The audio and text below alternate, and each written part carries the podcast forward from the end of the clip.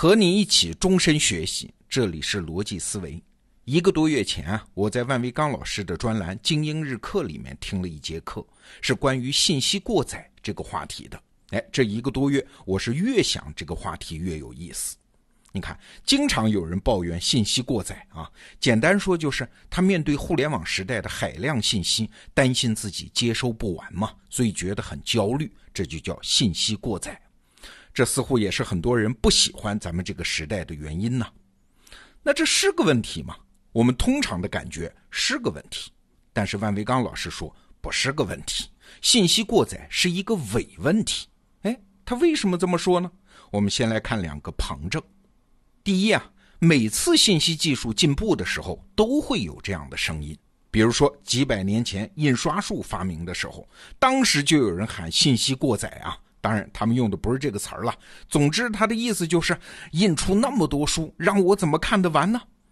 对呀，今天有人在批判互联网信息过载的时候，他们怎么就不想想，没有互联网的时候，书籍就已经那么多了，他都看完了吗？哎，原来你怎么不觉得那么多书导致你信息过载了呢？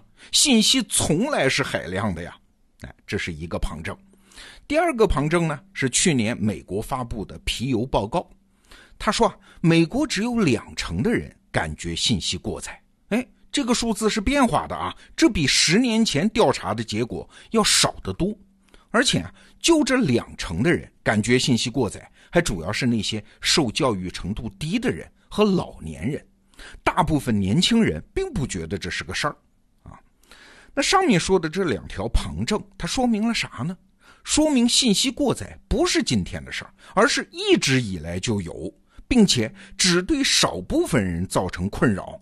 并且是那种只要适应了就能缓解的事儿，哎，有意思的话题来了啊！你发现没有？刚才我们说到这儿，问题已经转化了。现在问题已经不是信息过载了怎么办，而是什么人在什么情况下才会觉得信息过载呢？万维刚老师的答案是：如果你面对信息的丰富感到恐慌，那是因为啥？因为你接受的信息还不够多，你对这个领域还不够熟悉。哎，这个答案有点意外啊！这就好像是在说你之所以觉得撑得慌，是因为你吃的还不够多一样。这好像反常识嘛？我们来看万维刚老师是怎么分析的。对我们每一个具体的人来说啊，真正有效的信息是啥？就是你感到意外的那些东西，那些新信息啊，比较新奇的。比如说，你进了自己熟悉不过的办公室，这里面的一张桌子、一张椅子，对你来说都不是信息，因为见怪不怪了嘛。但是，如果你的办公桌上突然多出来一个新来的快递，这就是意外，这对你来说就是有效的信息。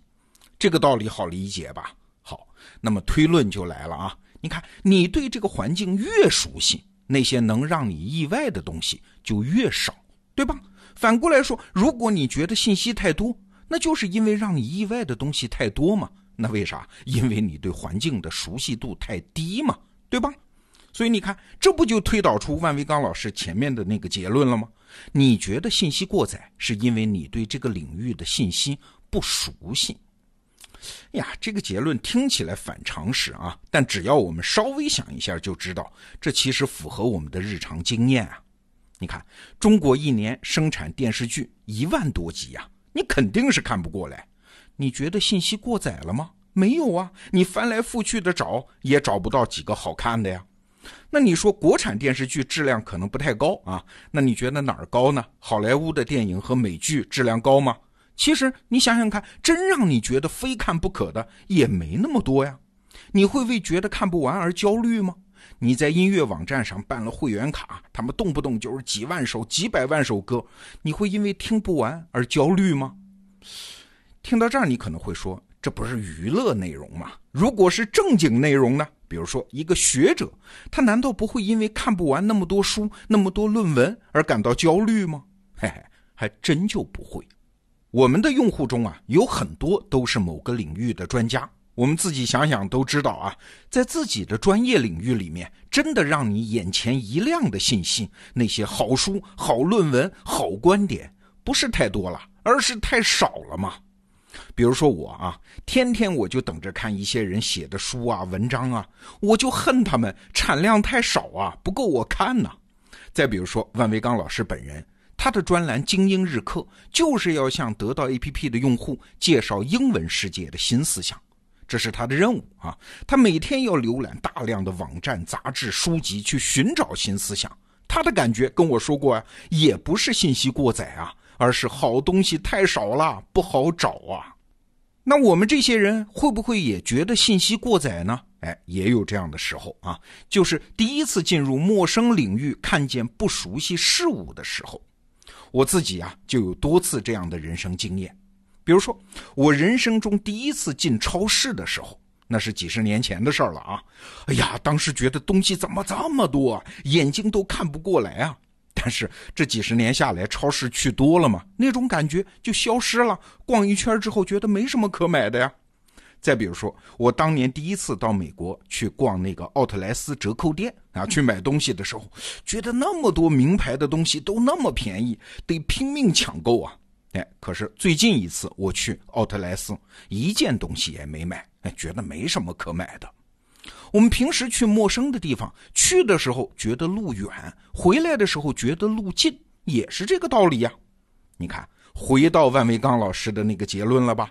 你觉得信息过载引发焦虑，原因不是信息多了，而是因为你对这个领域不熟悉。好，这就是万维刚老师那节课的主体内容啊。那听完了这节课呢，我自己还有一点引申。万维刚老师说的这个理论呢，其实揭示了我们商业竞争中的一个新维度。你想，为什么信息越来越多，但是真正熟悉的人不会觉得信息过载、觉得焦虑呢？不是他们都吃透了这些信息啊，而是他们还是在所有信息中选择那些体验最好的信息。哎，一个人接受信息的能力、时间带宽不会有太大变化啊，这几乎是刚性的。但是他对体验的要求是水涨船高的呀，信息越来越多，但是真正有效的信息还是那么多。这意味着啥？这意味着人对信息品质的要求越来越高。比如说，今天的电影水平比几十年前那是进步多了啊！今天随便拿一部中等水平的电影放到二十年前，那肯定是大作呀。为啥那些特效啊、技巧啊，当年的人没见过嘛？但是这部片子放回到今天，它就是一部中等水平的电影。这背后的变化是啥？哎，不是这部电影本身的水平有变化，是这几十年间用户对电影体验的要求提高了嘛？过去啊，我们讲商业竞争，通常都是指自己的产品和服务水准的提高。但是其实还有一个着眼点啊，这就是万维刚老师这节课对我们的启发，就是要努力提高用户的体验。为啥？因为体验这个东西最大的特点就是曾经沧海难为水，一旦提高上去就不会退转的。用户见过好的了，就不能再容忍比较差的了。比如说，有一个餐饮集团的老板就跟我说，他对后厨的干净程度要求极高，高到什么程度？就是地面上都不能有一滴水。那你说干个餐馆这有啥用啊？后厨搞那么干净，我们吃饭的人又看不见，食品干净就行了吗？为啥要管地面干净不干净呢？那位老板说，这是为了那些大厨的体验，把后厨的卫生搞得这么干净，就是为了别的餐馆没法挖他的大厨。就算他们用高薪给挖走了，那些大厨也会因为受不了他们的脏乱差，还会回来。你看，体验不能退转。我们得到 APP 在做内容的时候也是这样啊，我们不敢说自己的内容尽善尽美，但是我们确实在严格把握一条金线，就是每一个提供给用户的内容，甭管收费还是不收费，都必须有足够的信息浓度。说白了就是干货要多啊，这就是在管理用户的体验。客观上的结果就是用户就不再能够忍受那些信息浓度低的内容了嘛。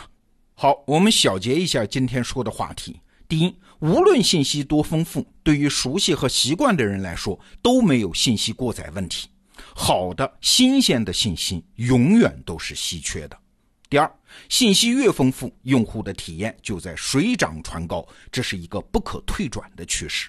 你看，竞争是有三个维度的，盯住对手，这是最糟糕的境界。那第二呢？提高自己，这是本分中就应该做的。那更高的境界是啥呢？是通过提高用户的体验能力，让用户主动把自己筛选出来。哎，这是一个更重要的方法，也是一个更加良性的方法。好，最后再次向你隆重推荐万维刚老师的专栏《精英日课》。我保证啊，你听上了万维刚老师的课，不仅不会有信息过载的焦虑，你还会希望他再多说点嘛？为啥？因为你档次上去了，不容易下得来啊。好，这个话题我们就聊到这儿，明天见。